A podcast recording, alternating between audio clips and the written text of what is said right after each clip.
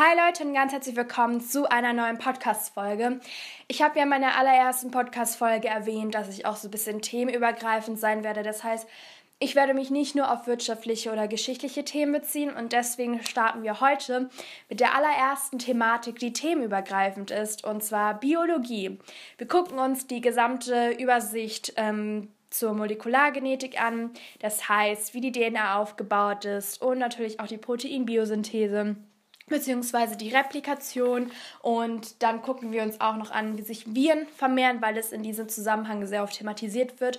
Und in der nächsten Folge gucken wir uns dann die Immunbiologie an. Das heißt, wie kann ich mich zum Beispiel vor Corona impfen oder wie werden äh, Antikörper gebildet, wie reagiert unser Immunsystem auf Corona. Das heißt, es ist auch sehr ja aktuell das ganze Thema, aber heute beschäftigen wir uns eben mit der Molekulargenetik und ich würde sagen, wir fangen dementsprechend direkt an mit dem Bau der DNA und ihre Funktionen. So, die DNA heißt auf Deutsch eigentlich DNS, weil es ist die Desoxyribonukleinsäure und das Säure ist einfach im Englischen das A wegen Acid. Aber das ist eigentlich komplett irrelevant. Ich glaube, ihr müsst allgemein auch nicht aufschreiben, wie man das ganz aufschreibt. Aber auf jeden Fall ist die DNA so aufgebaut, dass sie sich aus vielen Nukleotiden zusammensetzt. Und die DNA ist einfach der Ort, wo der genetische Code verschlüsselt ist. Das heißt, die DNA ist der Träger der Erbinformation und die DNA befindet sich auf dem Chromosom im Zellkern. Ich habe ja gerade schon gesagt, dass es eine sogenannte Nukleidabfolge gibt. Das heißt, ganz viele Nukleide.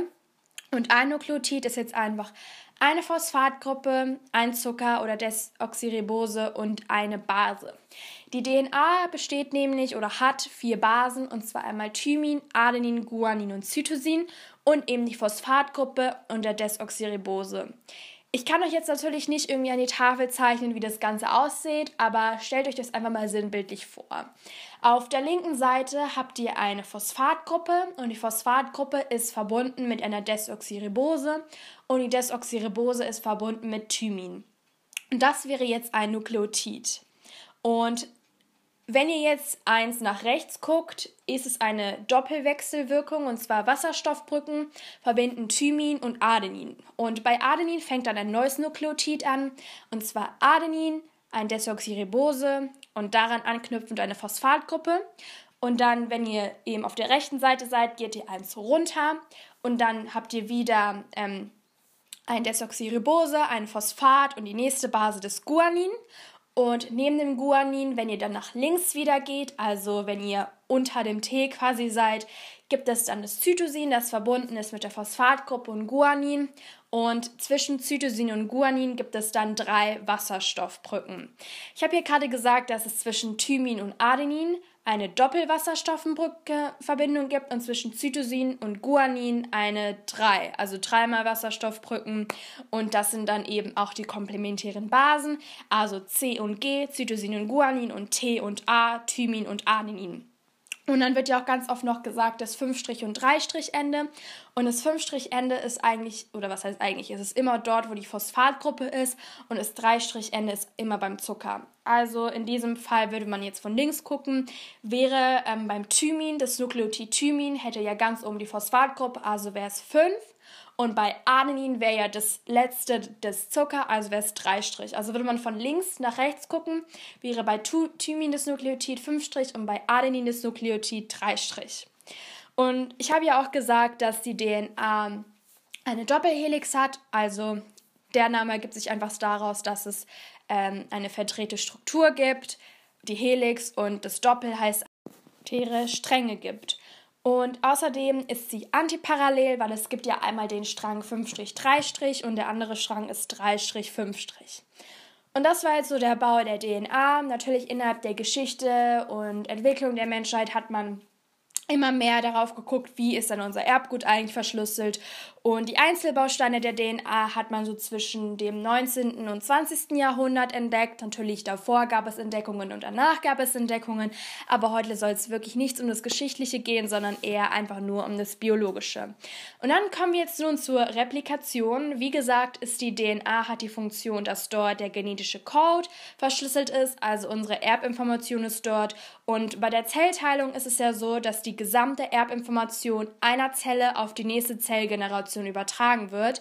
Und damit bei dieser Übertragung nichts falsch läuft, also dass keine Information irgendwie verloren geht, wird die Erbsubstanz davor verdoppelt, also vor der Teilung. Und das nennt man DNA-Replikation. Und wir gucken uns jetzt die, den Ablauf der DNA-Replikation an. Und davor ist es noch wichtig zu erwähnen, dass die DNA im Endeffekt ja aus zwei Doppelsträngen besteht. Und der eine Doppelstrang ist quasi der alte also aus der vorausgehenden Zellgeneration und der andere ist der neue, der sich dann eben ergibt. Das heißt, die Replikation ist semi-konservativ. Zu Beginn habt ihr einfach die DNA mit ihren zwei Doppelsträngen, also der eine Strang und der andere Strang sind in dieser ähm, verdrehten Struktur eben miteinander vereint und dann gibt es jetzt ganz viele Enzyme, die eben diese Replikation ähm, ja, stattfinden lassen können. Und zuallererst gibt es das Enzym Helikase. Und die Helikase ist einfach ein Enzym, das die DNA aufspaltet, das heißt in ihre zwei Stränge. Das heißt, es gibt in einen Strang teilt sich in die eine Richtung auf und der andere Strang in die andere Richtung. Das heißt, was macht die Helikase grundlegend? Grundlegend trennt sie die äh, Bindungen auf, das heißt die Wasserstoffbrückenbindungen, weil die ja durch die DNA zusammengehalten werden. Und dann ist es so, dass es im der Kernpore bzw. im Zellkern äh, schwirren dann ganz viele Nukleotide herum und diese Nukleotide werden dann von einem sogenannten Primer aufgespürt. Der Primer ähm, ergibt sich aus der Primase und durch diesen Primer lagern sich dann die Nukleotide an die freie quasi ähm, den, den Einzelstrang. Denn als die Helikase die DNA auftrennt, entsteht eine ähm, Y-Form und das ist so eine Replikationsgabel wodurch eben die Nukleotide an den freien Einzelstrang sich anlagern können. Und das Ganze passiert immer von 5-3-Stich, das heißt, die DNA wird synthetisiert von 5-3-Ende. Und dann gibt es die sogenannte DNA-Polymerase die verbindet dann die Nukleotide, die sich angelagert haben. Und dann entstehen so 100 bis 200 Nukleotide. Und das nennt man Okazaki-Fragmente. Und die Okazaki-Fragmente werden dann nochmal von der Ligase zusammengeklebt sozusagen. Und man unterscheidet auch zwischen dem Folgestrang, dem diskontinuierlichen Strang, wo die ganze Replikation nicht kontinuierlich stattfindet, und dem Leitstrang, den kontinuierlichen Strang, könnt ihr euch denken, das ist dann da der Ort, wo die ähm, Replikation kontinuierlich stattfindet. Das heißt, die DNA machen aus der DNA eine identische neue DNA aus dem alten und neuen Strang und kommt es jetzt beispielsweise zu Mutationen, das heißt, ist irgendein Fehler in der Replikation aufgekommen, wird es dann auch an die Zellgenerationen weitergegeben, das heißt, ist auch auf Erbkrankheiten zum Beispiel zurückzuführen. Das gucken wir uns aber in einer extra Folge an, wenn wir uns die Mutationen angucken. Und dann gucken wir uns jetzt ähm, Bakterien, Escherichia coli an und Viren, Bakteriophage T4. Wahrscheinlich denkt ihr euch jetzt so, was hat denn das Bakterium mit dem Bakteriophagen zu tun und was hat das Ganze überhaupt mit unserer DNA zu tun? Also im Unterricht ist es so, dass man die Themen beide meistens immer gleichzeitig macht, weil die DNA des Menschen ist natürlich nicht die identische wie in einem Virus, aber Viren haben natürlich auch eine DNA und dementsprechend ist es ganz verknüpft. Und ich dachte mir einfach, weil das eben so in der Schule zusammen vorgetragen wird, präsentiere ich euch das heute auch nochmal. Und deswegen gucken wir uns jetzt einfach mal den Bakteriophagen T4 an und das Bakterium Escherichia coli. Denn damit sich der Bakteriophage T4, das ist ein Virus, vermehren kann, braucht es dieses Bakterium, denn das Virus an sich kann sich nicht selber vermehren, weil es einfach keinen eigenen Stoffwechsel hat. Es ist an sich auch kein ja, Lebewesen und braucht eine Wirtszelle und das ist eben nun mal das Escherichia coli Bakterium. Deswegen gucken wir uns jetzt erstmal zuerst mal an, wie das Bakterium Escherichia coli aufgebaut ist. Also es hat zuerst ähm, eine ganz normale Bakterienzellwand, eine Bakterienzellmembran, dann das Zellplasma und im Zellplasma befindet sich dann ein Plasmidring beziehungsweise eine ringförmige ähm, DNA-Molekül ist da auch und außenrum gibt es noch Geiseln. Und der Bakteriophage ist so aufgebaut, dass er erstens einen Kopf hat und der Kopf ergibt sich aus der Phagen-DNA. Die ist innerhalb einer Kapsidhülle und dann gibt es den Kragen und dann gibt es den Injektionsapparaten und der Injektionsapparat ergibt sich einerseits aus einer ähm, aus den Schwanzfieber mit kontrahiler Hülle und einer Grund Grundplatte und außerdem gibt es noch die Spikes. Und jetzt unterscheidet man zwischen zwei Arten der Virusvermehrung und zwar einmal dem lytischen Zyklus und dem lysogenen Zyklus Und bei beiden ist es zuerst so, dass das Virus mithilfe den Spikes und den ähm, Schwanzohrfiebern sich erstmal an das Bakterium anheftet, aber wir gucken das jetzt Step by Step an. Und zwar einmal der lytische Zyklus. Der lytische Zyklus ist kürzer als der lysogene und aggressive.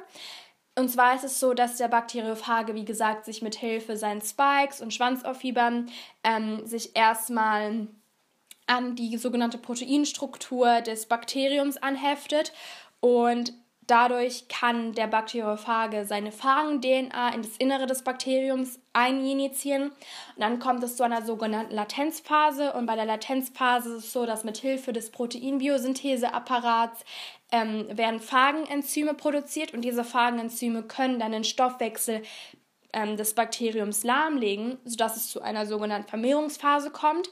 Denn dadurch, dass das Virus es geschafft hat, den Stoffwechsel des Bakteriums lahmzulegen, kann es jetzt so sein, dass die, der Stoffwechsel des Bakteriums anfängt, Phagen-DNA zu produzieren und ähm, Protein, äh, Phagenhüllproteine, weil das Virus einfach geschafft hat, sozusagen den Stoffwechsel umzuprogrammieren, sodass eben die Phagen-DNA und die Phagenhüllproteine entstehen. Und dann kommt es zur sogenannten Lyse, das heißt, die Bakterienzellwand teilt sich auf, sie wird aufgelöst, wenn einfach die Kapazität ähm, überschritten ist. Das heißt, wenn zu viele äh, Phagen-DNA und zu viele Phagenhüllproteine innerhalb des Bakteriums sind. Und dann gibt es ja den lysogenen Zyklus und bei dem lysogenen Zyklus ist es zuerst zu Beginn gleich. Ähm, das heißt, der Bakteriophage T4 heftet sich mit seinen Spikes und Schwanzfäden an das Bakterium an und injiziert seine Phagen-DNA.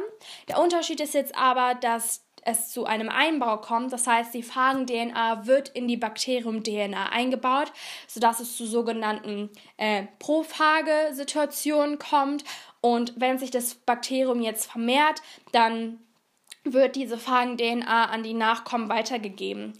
Dann ist es aber so, dass, das, dass der Prophage sich aus der Wirts-DNA ausscheren kann und programmiert den Stoffwechselapparat wieder um. Und dann kommt es eigentlich zur selben Sache wie bei einem lytischen Zyklus, das heißt Vermehrungsphase, das heißt der Stoffwechselapparat des Bakteriums produziert die Phagen-DNA und die ähm, Hüllproteine, also die Phagenhüllproteine und wenn dann die Kapazität erreicht ist des Bakteriums, wird die Zellwand wieder aufgerissen und die Phagen werden freigesetzt jetzt nun zur Proteinbiosynthese. Das ist eigentlich so das wichtigste Thema dieser Folge. Und bei der Proteinbiosynthese müssen wir jetzt erstmal zwischen RNA-Typen unterscheiden. Wir gucken uns gleich noch an, wie die alle entstehen, aber ich sage es jetzt einfach schon mal von vorne weg, damit es gleich nicht zur Verwirrung kommt. Es gibt einmal die mRNA, das ist die Messenger-RNA. Sie besteht aus einem Einzelstrang, das heißt nicht wie bei der DNA aus zwei Strängen.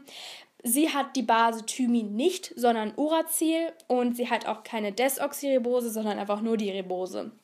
Und die mRNA ist der komplementäre Strang eines DNA-Abschnitts und das passiert bei der Transkription. Das ist der erste Schritt der, Schritt der Proteinbiosynthese und den gucken wir uns jetzt auch zuerst an. Dann gibt es noch die tRNA oder die Transfer-RNA und diese ist dazu da, Aminosäuren zu den Ribosomen zu bringen, denn sie hat eine Bindungsstelle für ganz bestimmte Aminosäuren und diese Aminosäuren können auch an die DNA oder an die mRNA andocken. Und dann gibt es noch die rRNA, also die ribosomale rRNA.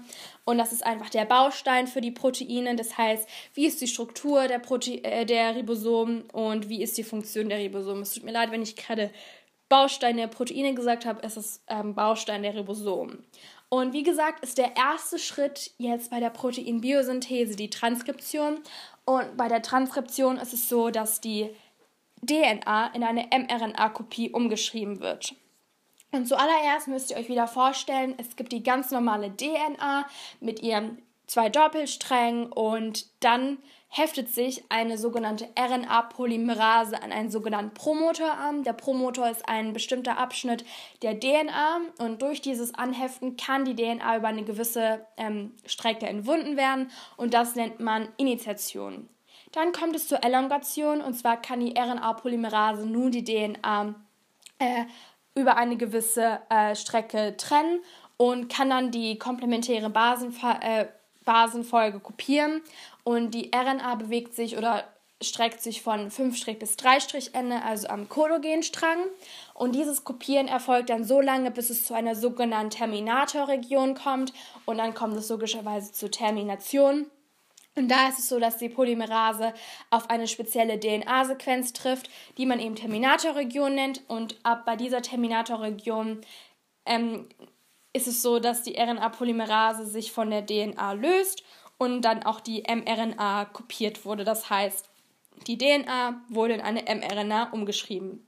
Tatsächlich nennt man diesen Zustand der mRNA aber noch nicht mRNA, sondern Prä-mRNA, denn es ist so, dass das Ganze im Zellkern stattfindet.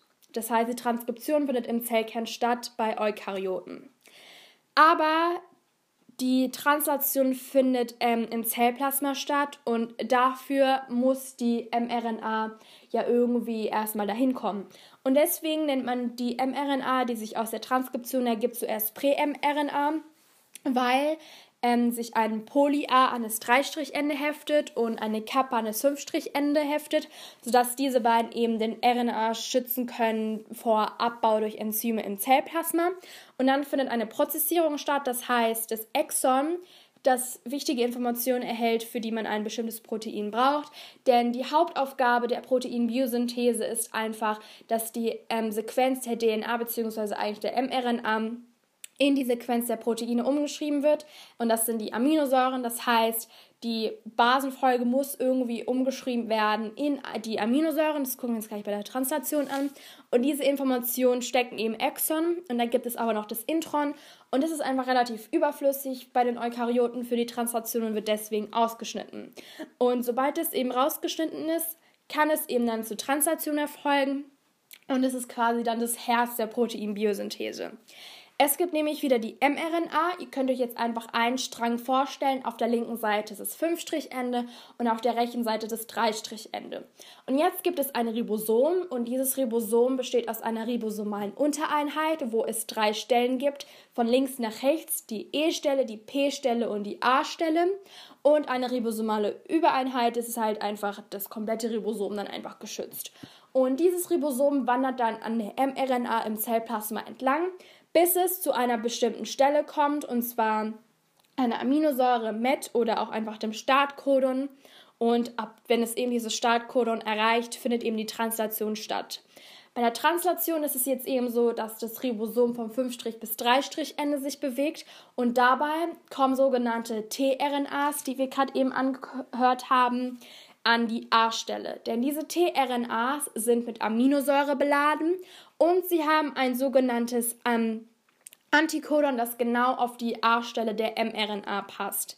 Und es ist so, dass immer drei Basen, also ein Basentriplet für eine Aminosäure kodiert. Das heißt, immer ein Triplet wird sozusagen translatiert. Und die tRNA, die beladen ist mit der Aminosäure, heftet sich jetzt an die A-Stelle an. Und dann folgt eine zweite tRNA, die auch mit Aminosäure beladen ist, die sich an die P-Stelle andockt. Und zwischen der P-Stelle und A-Stelle herrschen jetzt sogenannte Peptidbindungen.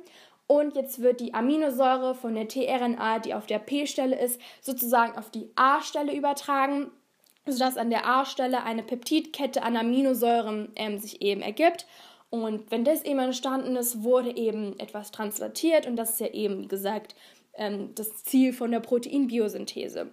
Und sobald die tRNA ihre Aminosäure auf die ähm, A-Stelle übertragen hat, kann eben die tRNA auf die E-Stelle zurück, also sich übertragen und von der E-Stelle aus kommt es dann wieder raus aus dem Ribosom ins Zellplasma und kann dann von Enzymen nochmal neu beladen werden.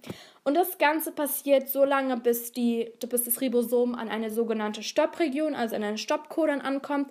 Das kann zum Beispiel UUA oder UAG sein und ab dort weiß das Ribosom, dass es zu Ende ist. Das heißt, ähm, das fertige Stück, also die fertige Aminosäure, wird dann freigegeben und die Proteinbiosynthese ist dann eben zu Ende. Und was ist jetzt eigentlich der genetische Code im Endeffekt? Also der genetische Code äh, bzw. unsere Erbinformation liegt einfach in der Abfolge der unterschiedlichen Basentriplets. Das heißt, ein Basentriplet ist für eine bestimmte Aminosäure. Das heißt zum Beispiel, das Basentriplet AUG ist für die Aminosäure MET und also das Startcodon hier auch. Und das kann man alles an einer ähm, Codesonne sich angucken. Und zwar ist der genetische Code ja einfach, gibt an, welche Basentriplets zu welcher Aminosäure zuzuordnen sind. Und bei dem genetischen Code äh, gibt es eine sogenannte Gensonde. Und das ist einfach so ein ganz, ganz runder Kreis. Ich kann, wie gesagt, hier nicht zeigen. Ähm, aber da gibt es eben innerhalb des Kreises ganz oben sind eben GUAC. Das heißt, daraus kann man einfach ähm, die mRNA-Basen abzählen bzw. ablesen, welche dann eben für welche Aminosäure sind. Aber das guckt ihr euch am besten einfach nochmal an. Das ist jetzt relativ kompliziert, das zu erklären. Das ist aber gar nicht kompliziert. Es ist einfach so, ihr geht von innen nach außen, guckt ihr einfach, was passt und dann kommt ihr bei einer äh, Aminosäure raus. Zum Beispiel, wenn ihr von ganz innen von A guckt, dann das nächste U und dann das letzte G, also AUG, ist dann einfach ähm, Med. Und das ist eben für das Codon. Wenn ihr aber das Antikodon habt, müsst ihr das Ganze erstmal umschreiben. Also wenn ihr zum Beispiel das Codon AUA habt, müsst ihr es ins Antikodon UA U umschreiben, sodass es eben so trü kommt. Ich weiß es selber alle gar nicht auswendig, aber so ist es eben das DNA zum Peptid und dann habt ihr die Aminosäure und dann habt ihr die Proteinbiosynthese verstanden. Und jetzt vielleicht auch wichtig zu erwähnen, dass die Proteinbiosynthese bei den Pro- und Eukaryoten unterschiedlich stattfindet. Also bei den Prokaryoten findet alles im Zellplasma statt, ähm, das heißt, sowohl die Transkription, auch die Translation und der Schritt mit der Prozessierung gibt es nicht, weil Prokaryoten haben keine Introns und dementsprechend passiert es auch viel, viel schneller alles. Und bei den Eukaryoten ist es eben so, dass die Transkription zuerst im Zellkern stattfindet. Ähm, auch die Prozessierung findet auch im Zellkern statt und die Translation findet dann eben an den Ribosomen im Zellplasma eben statt. Und das war jetzt eben der Überblick von der Proteinbiosynthese. Und wenn man sich die Proteinbiosynthese anguckt, guckt man sich dann auch noch die Regulation der Genaktivität an. Und das gucken wir uns jetzt auch noch an. Enzyme sind ja sogenannte Proteine und Regulation bedeutet einfach, dass man die Enzym- bzw. Proteinproduktion reguliert werden kann. Denn es gibt Gene, die sind nur von Zeit zu Zeit nötig und sogenannte Strukturgene ähm, sind eben Gene, die für bestimmte Enzyme kodieren und wie gesagt, manche Gene braucht man einfach nicht. Das heißt, manche Gene brauchen gerade nicht aktiv sein. Das heißt, die Proteinbiosynthese braucht nicht stattzufinden, beziehungsweise braucht stattzufinden. Und man unterscheidet dazwischen zwei Arten, einmal der Substratinduktion und der Produktrepression. Bei der Substratinduktion ist es so, dass man ähm, sich Laktose anguckt. Und jetzt gibt es zwei Möglichkeiten. Entweder es gibt Laktose oder es gibt kein Laktose. Wenn kein Laktose vorhanden ist, gibt es keine Transkription, also die Proteinbiosynthese kann nicht stattfinden. Denn es gibt das sogenannte Operon-Modell. Und zwar müsste ich jetzt vorstellen, auf der linken Seite gibt es ein reguliertes Gen. Das heißt, es kodiert für ähm, das Repressorgen und dieses regulierte Gen ist mit einem sogenannten Promotor verbunden und der Promotor ist mit einem Operator verbunden und der Operator mit den Strukturgenen und die Sequenz Promotor, Operator und Strukturgen nennt man Operon. Und wenn jetzt keine Laktose vorhanden ist, gibt es einen sogenannten Repressor. Und der Repressor bindet an den Operator, sodass die ähm, RNA-Polymerase nicht statt, also nicht durchkommen kann. Das heißt, sie kann die DNA eben nicht kopieren. Das heißt, die Transkription kann nicht stattfinden. Wenn es jetzt aber dazu kommt, dass es Laktose gibt, kommt es zu einer sogenannten Induktion. Das heißt, die Transkription wird freigegeben und die Substratinduktion.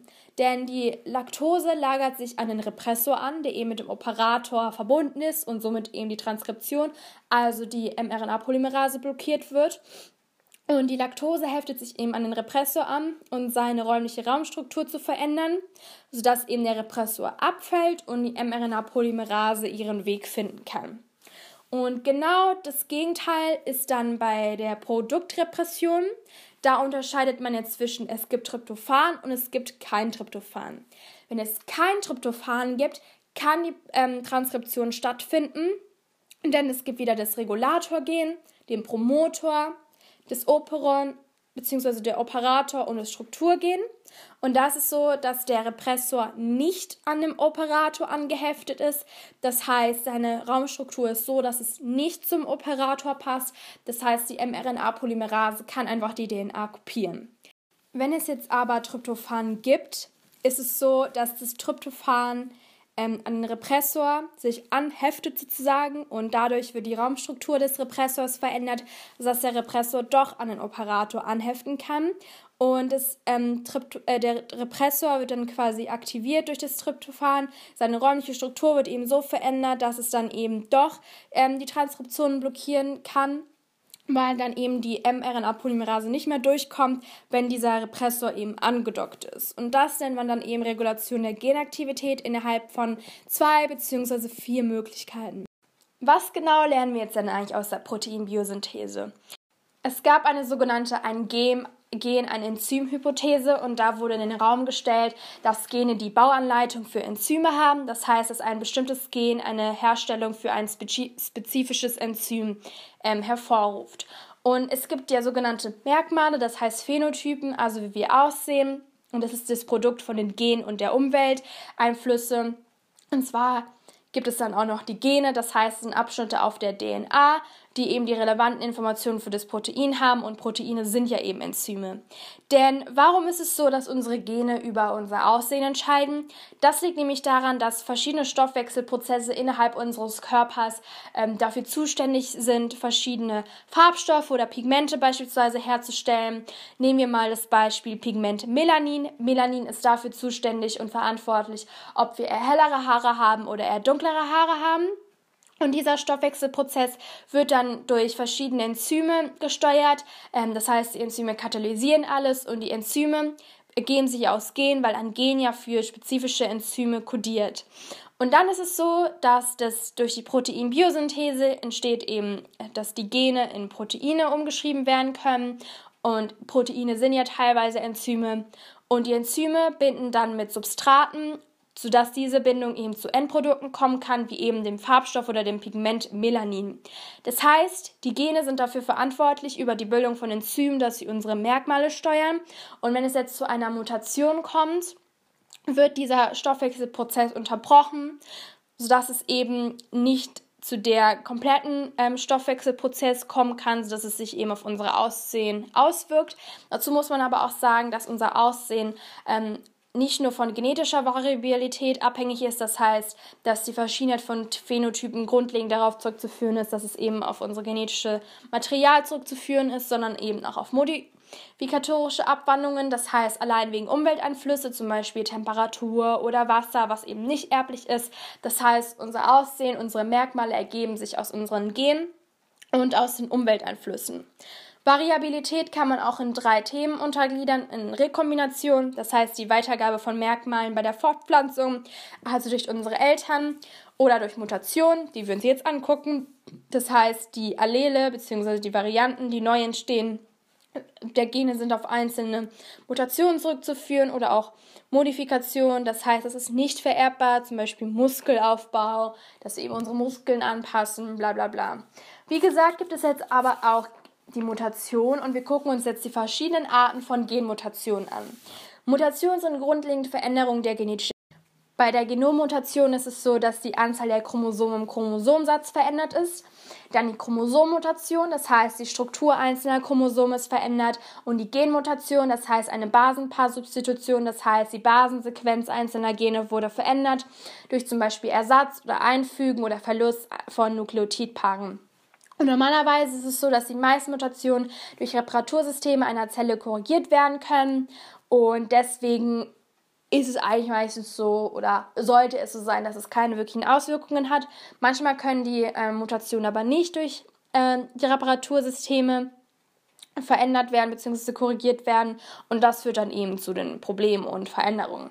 Wir gucken uns jetzt zuerst die Punktmutation an und bei der Punktmutation ist es so, dass es einen Ersatz eines Nukleotids in seinem komplementären Partner im DNA-Strang gibt durch ein anderes Nukleotidpaar, das heißt eine Basenpaarsubstitution und die Unterarten sind stumme Mutationen, wo es entweder im nicht kodierenden Bereich des Introns ist, es kann aber auch im Exon sein, da ist aber so, dass der Austausch des veränderten Codons keine wirkliche Auswirkung hat, weil ähm, der genetische Code ist redundant. Das heißt, wenn ein Codon verändert ist, kann es aber in dieselbe Aminosäure übersetzt werden. Dann gibt es die Missense-Mutation. Da ist das veränderte Triplet äh, für eine falsche Aminosäure kodiert. Das kann entweder kaum Auswirkungen haben, wenn die Aminosäure eine ähnliche Eigenschaft hat.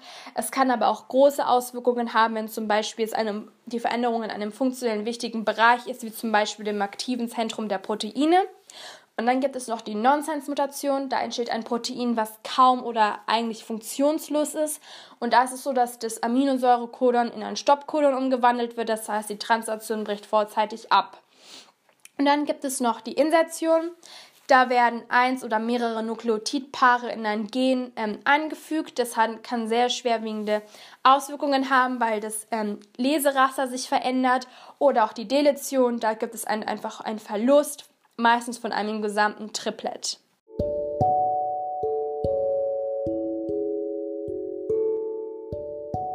So, das war's mit der heutigen Folge über Molekularbiologie. Ich hoffe, sie hat euch geholfen und dann hoffe ich, sehen wir uns bzw. hören wir uns dann bei der nächsten Folge, wenn wir uns die Immunbiologie angucken und das ist wirklich sehr, sehr interessant, weil wir uns auch das aktuelle Thema des Coronavirus angucken. Also bis dann, bleibt gesund!